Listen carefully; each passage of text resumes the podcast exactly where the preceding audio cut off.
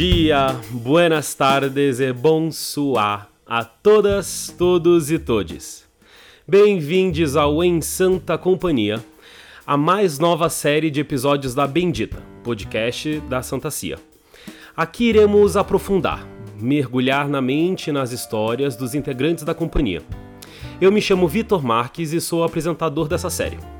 Comigo está o nosso entrevistador, querido Santíssimo Jesus Cristo Superstar Demétrio Abraão.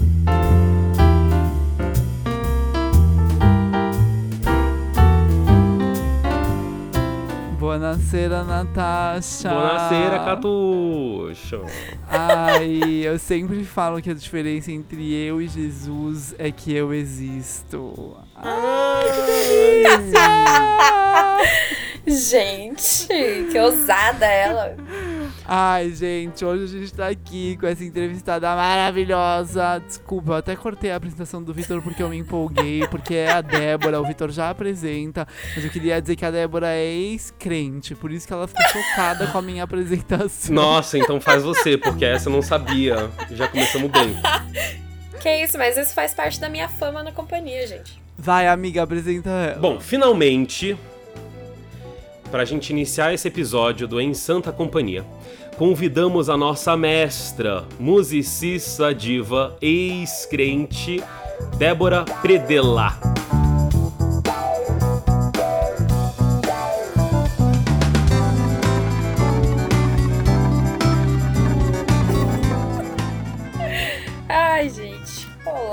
Acho ótimo esses rótulos, né? Fez minha fama na companhia, isso daí, porque eu tinha pesquisa de campo, entendeu? Pro Ó, rolê. não tava no script, tá? Só pra avisar. Não tava no script. Não tava.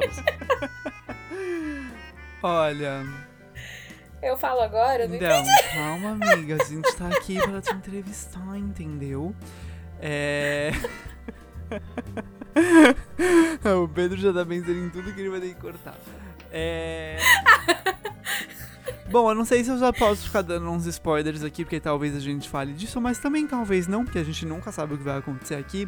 Mas só pra explicar também pro ouvinte que caiu de paraquedas e a gente falando um monte de piada aqui sobre o passado da Débora, é porque quando a gente tava lá em Curitiba, a Débora, junto com a Ana Tiaga, elas trouxeram assim pro, pro hostel, pro ônibus, os hinos, né, os louvores que nos guiavam durante essa viagem. E só elas sabiam porque elas tinham a pesquisa de campo.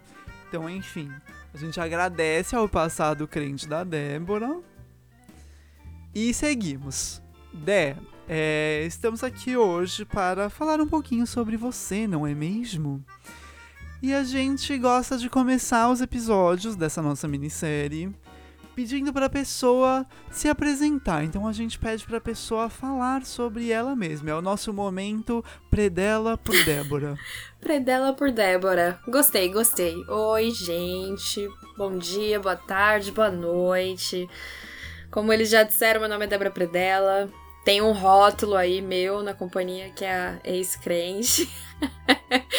Mas eu entrei na companhia como violinista, é, né, na Cora Primavera, lá em 2018. E entrei como violinista, comecei a me envolver com várias coisas. Daí, se precisar cantar, a gente tá ali pra cantar. Hoje eu coordeno um pouquinho da parte pedagógica também, dos diversos núcleos que a companhia tem, justamente porque eu me formei em licenciatura em música ano passado, vulgo 2020. E é isso aí, a gente faz o que tiver que fazer. O ano do caos, amiga. No meio desse caos, você se Eu formou. consegui. Eu venci, graças a Jesus. a pessoa. Você tá rindo, Demetria? É sério? Tá louca? Tá To- bom, não é Todo tão sério. deixa um pouquinho de marca no nosso coração, né? A gente sabe como é. Corro.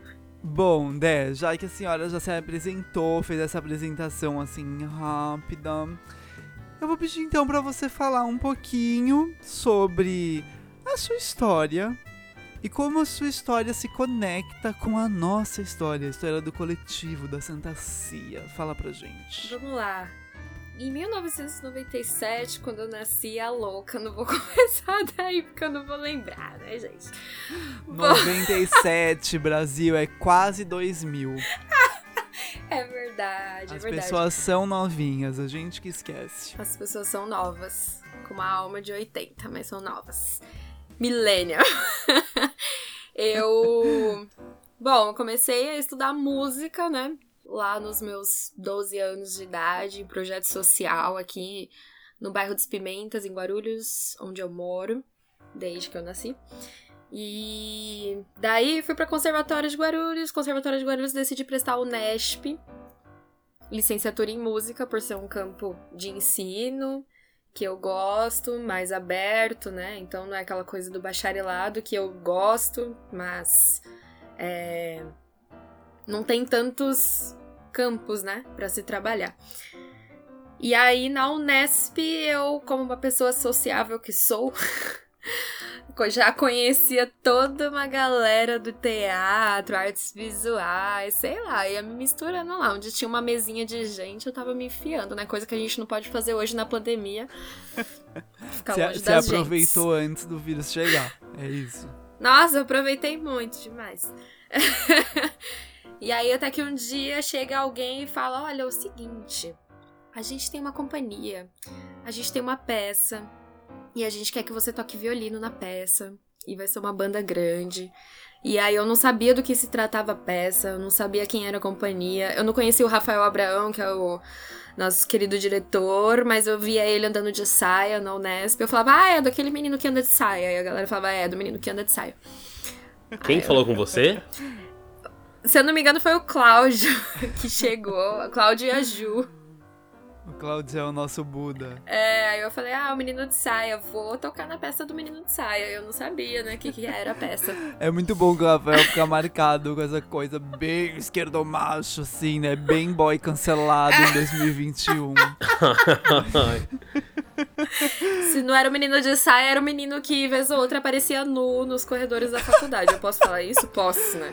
Bom, Pode. pensando Tá pelo lado bem? bom, pensando pelo lado bom, é, se você já via ele de saia andando pelo Unesp, etc., você também já não esperava que fosse ser uma, uma peça de, de todos os músicos é, vestidos de preto, assim, em pé, uma coisa super num teatro fechado. Ai, já tava sim, se né? preparando pro que Já vinha. tava me preparando pra uma experiência nova, né? Porque, gente. pelo amor de Deus. Assim, adoro, adoro tocar em camerata. Toquei em camerata no conservatório a vida inteira tal. E gosto muito, né? Tipo, é uma experiência muito bacana. Óperas da Unesp, tamo lá, tocando também. Mas. Aí surgiu essa oportunidade de experiência nova. Aí fui pra leitura da peça. Na leitura da peça, tô eu lá prestando atenção o máximo que eu podia. Eu com meu problema de foco, tentando focar em todas as frases e tentando entender todo o contexto. Entendi tudo de primeira? Não, mas eu entendi que tinha uma coisa ali que era meio anticristã, assim. Não anticristã, não sei se. Tá batendo ali, ó. O ex tá batendo no coração. E aí, o que que acontece? Quando eu entrei na Unesp em 2016, eu ainda tinha muitos resquícios, assim, ainda tava muito forte, porque eu estava, né, saindo ali do rolê. Eu tinha saído, mas eu ainda era perseguida, né? Pelas, por essas sombras do passado e aquela culpa cristã e tudo mais. Em 2018, eu já tava um pouquinho melhor.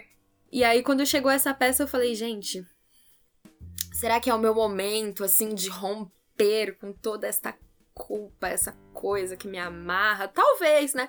Vamos ver o que que dá, vamos ver o que que dá. Aí fui, fui pros ensaios, vi as coisas acontecendo e ali aquela culpa cristã batendo, mas na minha cabeça, vamos ver o que que dá, vamos ver o que que dá. Até o dia da estreia eu ainda tava no vamos ver o que que dá. E- que Eu acho inclusive, que, eu acho que que inclusive todos nós estávamos, né, amiga, desviando um pouco É. o assunto. Mas até o dia da Sim, estreia tava então. todo mundo com aquela cara de tipo, o que, que vai ser dessa peça, né? Mas enfim, siga. Que, que vai ser dessa peça. Mas aí é que tá, né? Que tinha umas cenas, assim, algumas falas que batiam muito com o que eu vivi no passado, assim, muito fortemente. Tipo, era exatamente o que eu vivi, sabe? E aí, encarar aquilo dessa forma de tipo, caramba, eu estava lá alguns anos atrás e agora eu tô tocando numa peça que mostra tudo isso de uma forma tão. A gente colocou a igreja como a vilã, né? Universal ali, essa coisa. E aí ver isso acontecer assim na peça, na minha cara, às vezes era um tapa na minha cara, assim. E eu gostava de fazer parte daquilo, mas ao mesmo tempo tinha aquela culpa, né? De tipo, será que eu vou pro inferno? Até que eu deixei de acreditar em inferno um dia. Saquei que o inferno é aqui, 2021 com o Bolsonaro na presidência. Estar vivo no Brasil de 2021, Estar... né? Eu é. espero, é. vou lançar, vou lançar aqui a minha a minha praga que até esse episódio sair, porque a gente tá gravando esse episódio especialmente com um bom tempo de antecedência. Então, até esse episódio sair, eu jogo a praga aqui para que não seja mais o Bolsonaro nosso presidente, mas enfim. Amém. Aquelas, né, a cristã. Amém. Glória a Deus. Ah, mas é isso, eu contei muita coisa, né? Mas foi mais ou menos aí. Foi tipo na Unesp que eu acabei me encontrando com a companhia. E aí eu vesti a camisa e tamo aí até hoje. Não, mas daí então você viu a peça, ah, bateu tá. tudo isso. E em algum momento você saiu do. Do, do, não é do armário, né? Saiu do quê? Do, do, do altar. Saiu do, do quê? Do, do Como confessionário. Chama, né? A pessoa que. Saiu do confessionário. Do púlpito, sei lá. Isso. Então, né? Tá. É, o momento que eu saí foi no dia da estreia mesmo. Foi tipo no dia do meu aniversário. A estreia foi bem no dia do meu aniversário. Que eu, chique! Seis eu faço. É um presente. Eu faço aniversário junto com Cora Primavera, olha só. Né? E aí, tipo, um dia antes, na semana da estreia, eu tava querendo desistir. Porque eu tava com essa coisa de tipo, gente, o que será? Porque tava, a gente tava em época plena de eleição ali, né? Tipo, o Bolsonaro concorrendo. E. Inclusive a eleição foi no dia seguinte, né? 7 de outubro. A gente estreou no dia Sim. 6. Então tinha toda uma tensão. A peça, ela retratava todo esse cenário. Então era muito peso ao mesmo tempo, né? Tinha o conflito eu com o passado. Essa situação, a peça ia ser na rua, então medo de apanhar. E tava tudo junto. E aí eu falei, não, tá bom. Eu fui na estreia porque eu tinha firmado um compromisso. Então eu fui nessa linha de tipo, não, eu firmei um compromisso, eu ensaiei até aqui, então eu vou tocar. Pelo menos na estreia. Se eu ver depois da estreia que não dá pra mim, eu vou sentar e conversar com as pessoas. E aí estreou e eu chorei horrores, achei tudo maravilhoso, lindo, falei sucesso, é isso que eu quero pra minha vida, vamos embora e vamos dar cara a tapa. E aí fiquei. Foi isso. E o que que você sentiu que era a sua brisa, assim? Talvez seja uma pergunta meio bizarra, mas... Porque Cora tinha uma banda gigantesca, né? Tipo, eram 20 pessoas, uma coisa surreal de gente tocando. A sua pira foi essa, foi estar tá nesse coletivo gigante, uma coisa muito som, muito louca, todo mundo na, na sintonia e tal, ou tipo, tocar para teatro, ou os dois juntos. Por Acho... mais que os dois juntos seja um pouco mais raro, né, infelizmente. é. Acho que os dois juntos. É, essa experiência de estar tocando com uma banda muito diversa, né? Porque a gente tinha um naipão de percussão, aí tinha piano, tinha a bateria, tinha teclado, tinha violão, tinha eu sozinha no violino, tinha sopros, metais, tipo uma galera assim. E galera da música é um perfil muito diferente da galera do teatro. Então, experimentar esse jogo com as duas coisas foi muito interessante, porque quando você toca numa camerata, num concerto, que seja, você está fazendo música exclusivamente para música, né? A obra a ser apresentada é a música. Numa peça de teatro musical que seja, a obra é uma história que está sendo contada ali.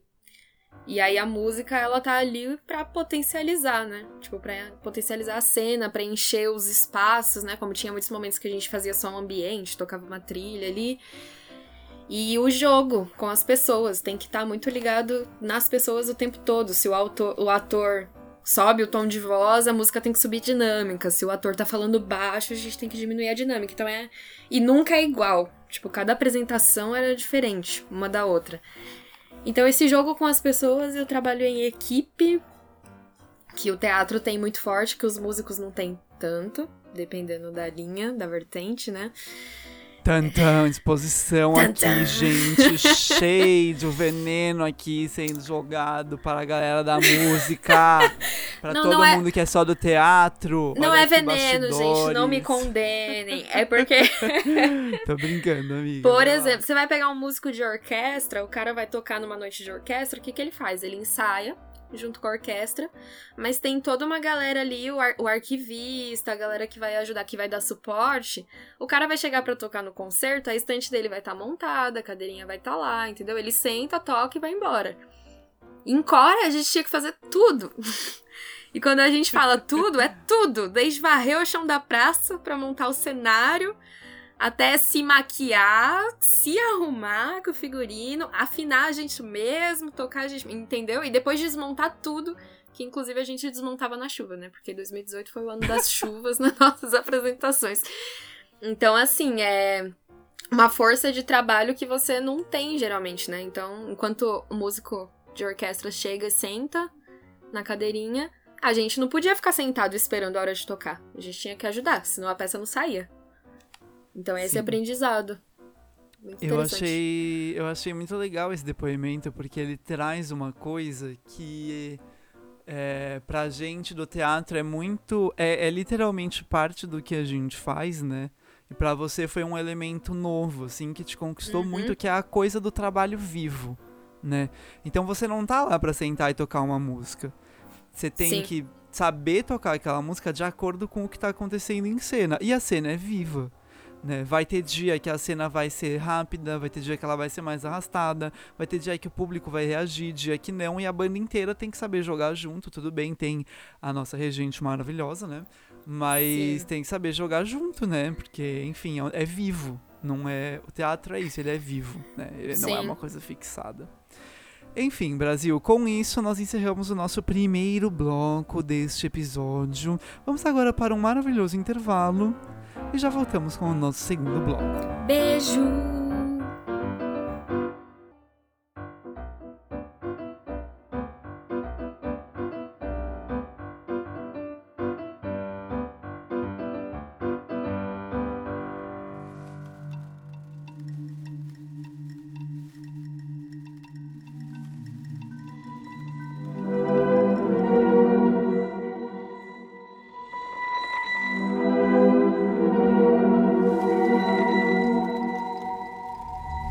Reflexão do dia: O som, onda que percorre e encanta, se ouve pelos ouvidos, mas por onde se escuta?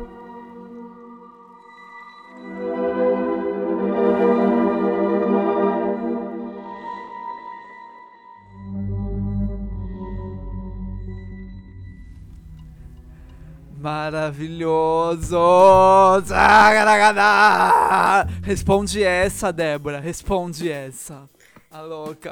Eu não consigo. Eu, eu, eu não... Eu não tenho como opinar, a louca.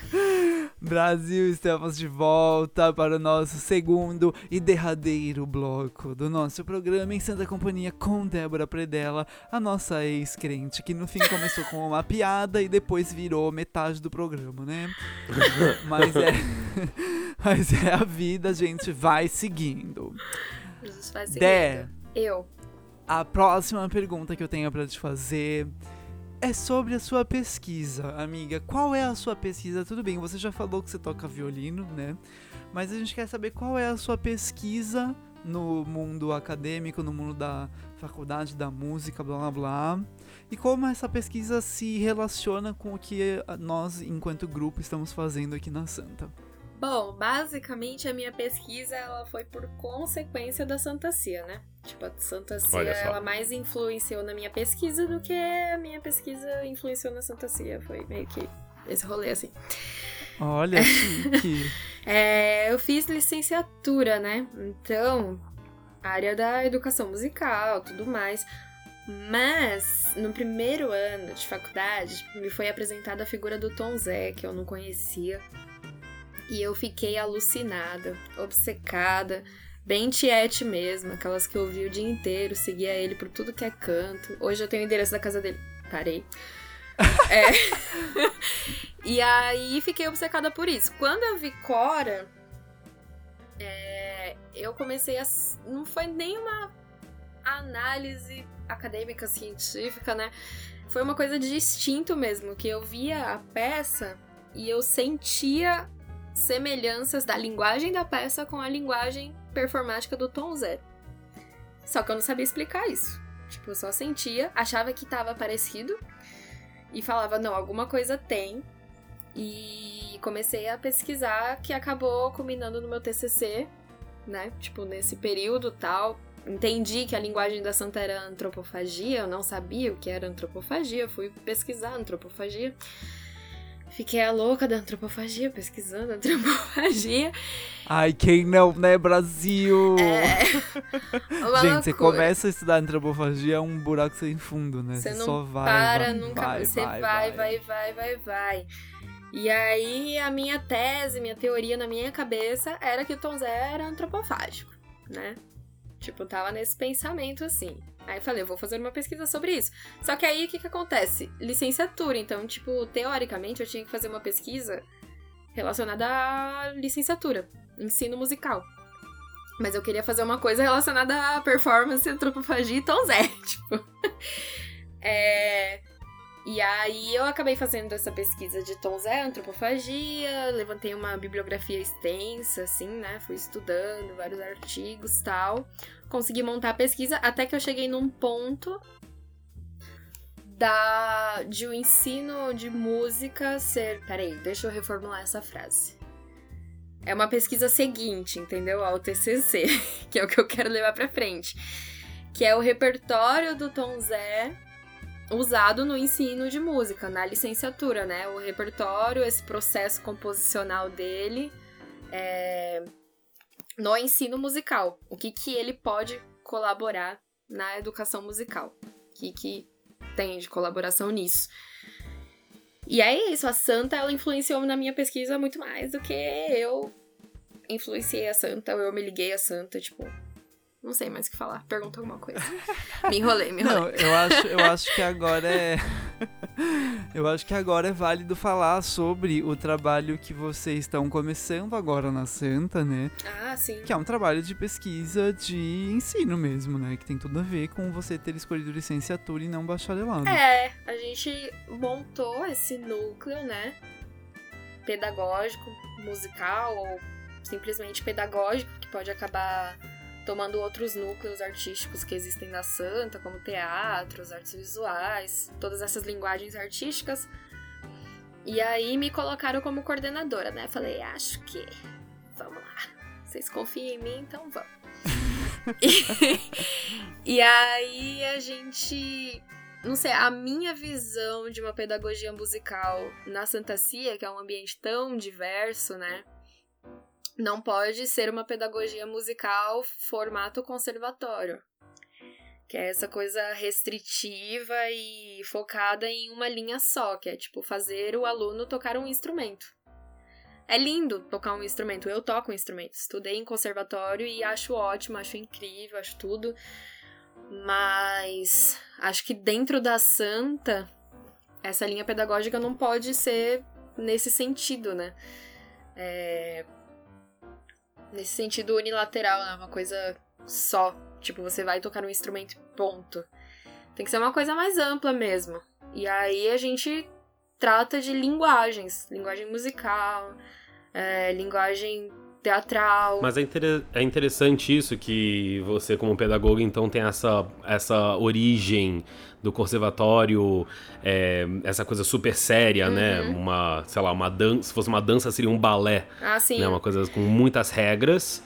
E ter entrado e ter ficado e estar tá criando, estar na companhia, criando uma coisa quase como se fosse um outro lado disso, né? Mas na verdade é uma mistura né? O que, que você vai bolar na carreira, ó, pesquisa, assim, uma mistura desses dois, ah, né? Ah, sim. É, eu estudei violino em conservatório e quando eu entrei na Unesp, né, nessa coisa de licenciatura musical, a gente, hoje, a licenciatura musical, ela não é uma coisa mais forma conservatório, ou ela tenta não ser esta coisa formato conservatório. Então a gente busca estudar diversas formas de ensinar música, não como uma coisa rígida, né, que acaba podando o aluno das suas veias criativas e essas coisas todas. É... Então eu acho interessante trazer isso pra Santa também, porque a Santa ela é diversidade. E aí não faria sentido, né, trazer uma coisa rígida e ríspida e militar, assim, sabe? Pra dentro da Santa. Mas, assim, o que eu acho legal da Santa é essa coisa da linguagem antropofágica ter nas suas raízes uma coisa brasileira muito forte, né? Tipo, uma coisa da cultura brasileira, o que vai um pouquinho na minha pesquisa também, que é ensinar através da, do, de um repertório brasileiro e não só europeu. Tanto que na pesquisa do Tom Zé é pensar o que, que esses processos composicionais dele podem ajudar no ensino de música, é, sem a gente ter que recorrer a esses compositores europeus, né, do século XX para frente, tudo mais. Tanto que a gente, a gente até fez a oficina de paisagem sonora agora na Santa pela edital da Aldir Blanc, que é uma coisa baseada em Schaeffer, que é um compositor canadense. Mas a paisagem sonora ela pode ser um universo muito amplo para muita coisa, né? Então, tipo, dá para usar de tudo que é repertório, tudo que é som dentro disso. Eu acho que é um pouco desse caminho, assim, né? De abrir a cabeça das pessoas para uma linguagem musical que não é só tocar um instrumento ou só cantar afinado, cantar bonitinho. É entender tudo como música. E que é possível fazer música, que música não é uma coisa elitizada, que só quem nasceu com o dom de Deus e quem foi abençoado divinamente que pode fazer. Não, todo mundo pode fazer. É prática, como tudo na vida. Entendeu? Eu acho que eu consegui concluir. Eu tava tentando, querendo chegar nesse ponto, eu não tava conseguindo, entendeu? Aí eu fui devagar, mas tá tudo. Não, mas maravilhoso, maravilhoso.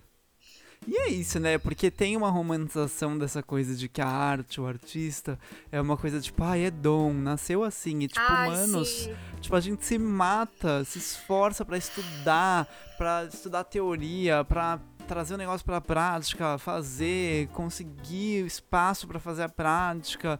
E a galera fica tipo, nossa, incrível como você tem esse dom. E é tipo, gente, pelo amor de Daisy, pelo Eu amor só- de Daisy. De Deus. Eu só estudo há 10 anos, meu querido. É, é tipo, mano, investi 137 anos da minha vida pra estudar isso. Exato, eu só estudo há 10 anos e é só o começo. Tipo, quero voltar a fazer aula agora, inclusive. Tipo, depois dessa pandemia, meus planos são voltar a estudar violino, porque eu estudo há 10 anos, Sim. eu toco, mas. Assim, Mas, né? eu- amiga, a arte é uma coisa que a gente nunca para de estudar. Nunca Ah, para. nunca, né? Nunca para. Acho que como qualquer outra área, né? O médico, o engenheiro, enfim, as coisas elas evoluem. Na era da informação, as coisas Ah, evoluem sim. muito rápido. Ainda mais hoje. A gente se Bom. desatualiza fácil. Bom, amiga, eu quero dar um disclaimer aqui que eu esqueci de dar lá no começo do episódio, que é sempre bom falar que a gente tá gravando em pandemia, né? Então eu lembrei, porque aquela hora que você falou assim, o Demetrio quer falar alguma coisa que ele fez uma cara, era porque tava passando um avião. E eu tenho certeza que captou. Então eu não podia nem falar, não, não quero. Porque se eu falasse não, não quero, ia passar um avião no meio do podcast. Então é isso, a gente tá gravando em pandemia, cada um na sua casa. Não somos um grupo de altos recursos, então tá saindo do jeito que dá. Mas o que importa é que o negócio tá ficando bonito, não é mesmo? Inclusive, você sabe que essa coisa da pandemia é muito legal, né? Que, tipo, até na coisa da paisagem sonora, lá a oficina que a gente fez, gravando, a gente falou desse assunto, né? A- como que a paisagem sonora mudou na sua rotina agora que você trabalha em casa. E isso é sério que eu vou falar pra vocês, não é uma piada. Meu vizinho comprou uma cabra. Minha nossa senhora. Essa é a história. E aí, é isso, gente. As pessoas olham pra mim e dão risada, mas é, é sério. Um dia eu cheguei em casa e tinha uma cabra berrando na janela. Eu falei, que tá acontecendo? Eu achei que era televisão. Aí eu virei pra minha mãe e falei, o que tá acontecendo? Alô, o alemão comprou uma cabra. Ou seja, agora eu tenho uma cabra na minha paisagem sonora. Um dia eu tava dando aula, a cabra começou a berrar, e aí a minha aluna, que que é isso? Eu falei, meu vizinho comprou uma cabra, e as pessoas acham que eu moro na roça, que é piada. Não, eu moro em Guarulhos, aqui no bairro dos Pimentas, super normal. Mas meu vizinho tem uma cabra, que é a minhoquinha. Ela é fofa, ela é preta e branca, muito Minhoguinha. fofa. Minhoquinha, ela é fofa. Mas, Mas ela faz como é. barulho. Eu tenho uma amiga aqui também, ela mora fora de São Paulo e tal, ela tem. ela- e ela tem uma cabra. E também a gente teve que fazer várias ligações de Zoom no ano passado por causa de um trabalho. E eu não tinha, não tinha maturidade nenhuma, gente. Porque toda vez que aquela cara berrava, eu começava a rir. Não consigo. Gente, não dá. É muito alto. É muito É, engraçado. é muito engraçado, porque invade muito, né? Mas Invade muito. enfim. enfim, voltando aqui pro nosso programinha. É. Dé, a gente vai. Não, relaxa. A gente vai direcionar agora pro final. E como a gente gosta de dizer, esse é um programa que tem dois encerramentos. É um encerramento em duas partes. E a primeira parte, que é uma parte que a gente gosta, é um jogo, assim, bem bate-bola, jogo rápido. Eita. Entendeu? É, então eu e o Vitor a gente vai falar umas coisas e aí você vai respondendo assim o que vier, entendeu? Não é pra pensar muito. Tá é bom. meio isso. Se quiser responder rápido, responde. Se quiser dar uma resposta um pouco mais longa também pode, mas o que importa é tipo assim, tchacará, tchacará. Entendeu? Tá. A gente começa, a gente começa assim com umas coisas mais genéricas e depois a gente vai a louca, né? Mentira, nem tem tantas opções de pergunta assim. Tá bom. Vamos lá. Vamos lá, então, você tá pronto, Vi? Pronto. Tá pronta, Debs? Estamos todas. Acho que tô. Vamos ver. Não sei, Você né? nasceu pronta, garota. Ah, dizem, né? Deb, praia ou campo? Praia. A galera da música ou a galera do teatro? Eita, aí me complica. Galera do teatro. Eu achei que ele ia numa de boa ainda, mas tudo bem. Ele já chegou nessa, então a gente já pergunta. Jesus ou Dionísio? É complicado. Eu acho Jesus muito da hora. Dionísio também é muito da hora. E aí eu acho que eu responderia os dois numa festa comigo tomando um vinho, porque os dois são do vinho. Talvez seja essa. famoso, o famoso homenagem. Incrível! Tipo isso. Incrível, belíssima resposta. Uma pergunta: hambúrguer com picles ou sem picles? Com picles, com certeza. Inclusive, eu sou a pessoa que, quando o lugar não tem lanche com picles, eu chego lá no balcão e reclamo. Falo, mano, vocês não tem um picles pra pôr no meu lanche? Porque eu sou a louca do picles. Arrasou. Coloco. Arrasou. Com picles. E, e amiga, hambúrguer com, pli, com picle, pliques. Hambúrguer com picles ou pizza? Hambúrguer com picles. Vou me manter ali no meu vício. É. Não me julguem. Ninguém tá te julgando. Tá, Próxima! Amiga, estudando samba ou estudando pagode? obrigada. Eita! Hum. Estudando pagode. Se tivesse que fazer um dueto com Tom Zé, que música você pediria? Nossa, é... Salva a Humanidade. Essa música, meu. Antes era Augusta, Angélica e Consolação, né? Mas depois que eu ouvi Salva a Humanidade, eu choro toda vez que eu escuto essa música, gente. Ela é muito boa. Um filme. Ai, Harry Potter, eu vou ficar nesse porque eu, eu- olha aqui. É que não dá pra ver, né? Mas, tipo, eu tenho uma coleção de coisas do Harry Potter aqui na minha estante. É, todos, todos eles, a louca. Todos eles do Harry Potter. Um filme ou um livro do Harry Potter pra queimar e tirar da história? Eita! A J.K. Rowling, a louca. Ai, amigo, mas compaixão. Cadê seu coração cristão? É, Aqui não tem. A louca. um livro ou um filme pra queimar? Tá, eu acho que eu queimaria o filme A Ordem da Fênix, talvez por ter faltado muita informação Opiniões polêmicas. Com relação ao livro. E amiga, breja ou vinho? Não dá pra ser chopp de vinho? Misturado. Cer- cerveja de uva? Não dá pra todas as respostas serem isso, Débora. As duas opções juntas, entendeu? Escolhe. Tá bom, eu vou de vinho então, porque eu tô numa fase mais vinho ultimamente. Essa quarentena me levou pra essa Ai, bem dionisíaca, bem Santa Cia. É sobre isso. Se tivesse, assim- se tivesse uísque, eu ia escolher uísque, mas você só me deu duas opções, então Mas não tem a louca. tá bom. E assim encerramos o nosso jogo com a Débora de bate-bola jogo rápido. E agora sim, vamos para a segunda e última parte do nosso encerramento. Dé, a gente pede é, para as convidadas finalizarem o programa contando alguma história, uma memória relacionada a Santa. Pode ser qualquer coisa, uma memória engraçada, uma memória mais emotiva, não sei, tipo, uma memória de, sei lá, terror, a louca. Mas qualquer coisa assim, conte uma história, uma memória da Santa Cia. Tá. Uma memória muito boa, engraçada, tudo, né? Acho que esse dia rolou muitas emoções, que foi em Curitiba, aquela terceira apresentação, que quando a gente chegou com o ônibus para descarregar, subimos a praça e tinha um, uma tenda de orações lá da galera da Universal. E aí eu olhei e falei: "Eita, a gente vai apanhar". E aí a gente desceu, tipo, foi engraçado que o motorista, tipo, não tinha como estacionar, né, na rua. E aí ele só jogou o ônibus em cima da praça, assim, que era tipo um calçadão, né? Ele jogou o ônibus em cima da praça, desceu, foi conversar com os policiais, falou: Ó, oh, é só para descarregar, porque eles têm autorização, eles vão fazer uma peça. A gente desceu para montar a peça, a galera da tenda fechou a tendinha, saiu, foi embora. Aí, 20 minutos que a gente tava montando o cenário, chega um coral de igreja. E eu falei, gente. A gente vai morrer hoje. Não vai dar certo. E eles ficaram lá cantando, entregando panfletos e foi aquela coisa. Aí a gente se envolveu lá no rolê também e acabou que foi a melhor apresentação da temporada, assim, né? Tipo, de Curitiba. A gente chegou num público super cheio, fomos ultra aplaudidos, a emoção foi linda. Final da peça eu chorei por meia hora, eu não consegui tocar as duas últimas músicas. Foi um rolê assim. Mas é, foi muito engraçado. E me marcou muito. É, esse dia Não, me marcou. Mas... Mas é, foi bonito, né, esse dia. É, acho que é foi. muito memorável mesmo.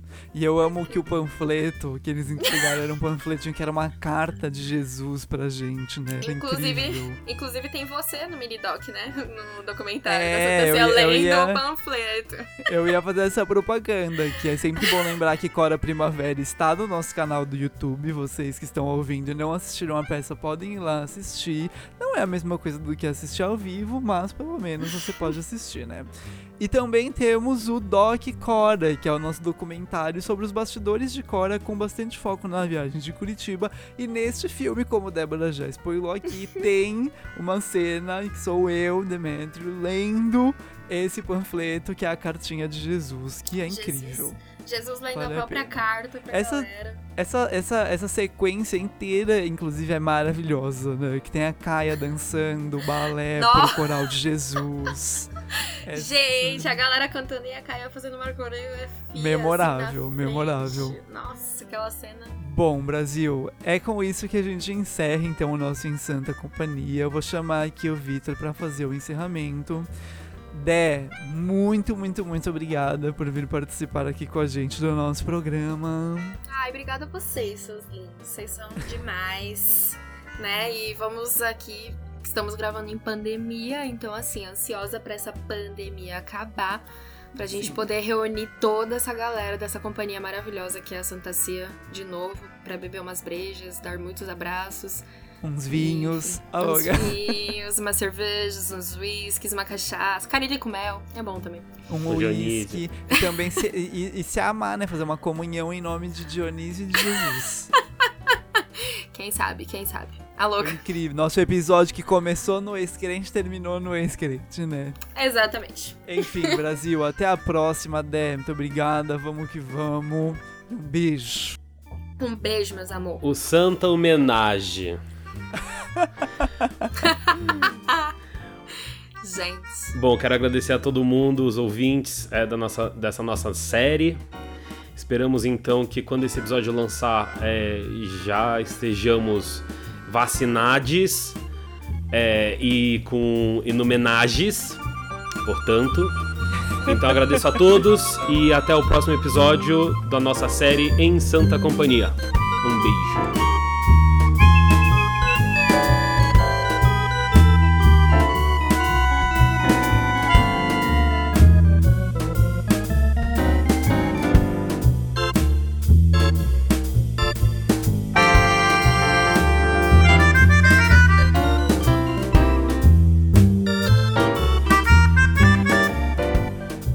Bendita é um podcast de pesquisa da Santa Companhia, coletivo artístico formado por mais de 20 artistas e profissionais da cultura. Sabemos que há muito ainda o que pesquisar e melhorar, Mas se você já gosta do nosso conteúdo e quiser nos ajudar nessa jornada, pode doar pelo nosso Pix com e-mail financeiro.asantacia@gmail.com. Vamos colocar a chave na descrição deste episódio. Qualquer valor é bem-vindo. Merda!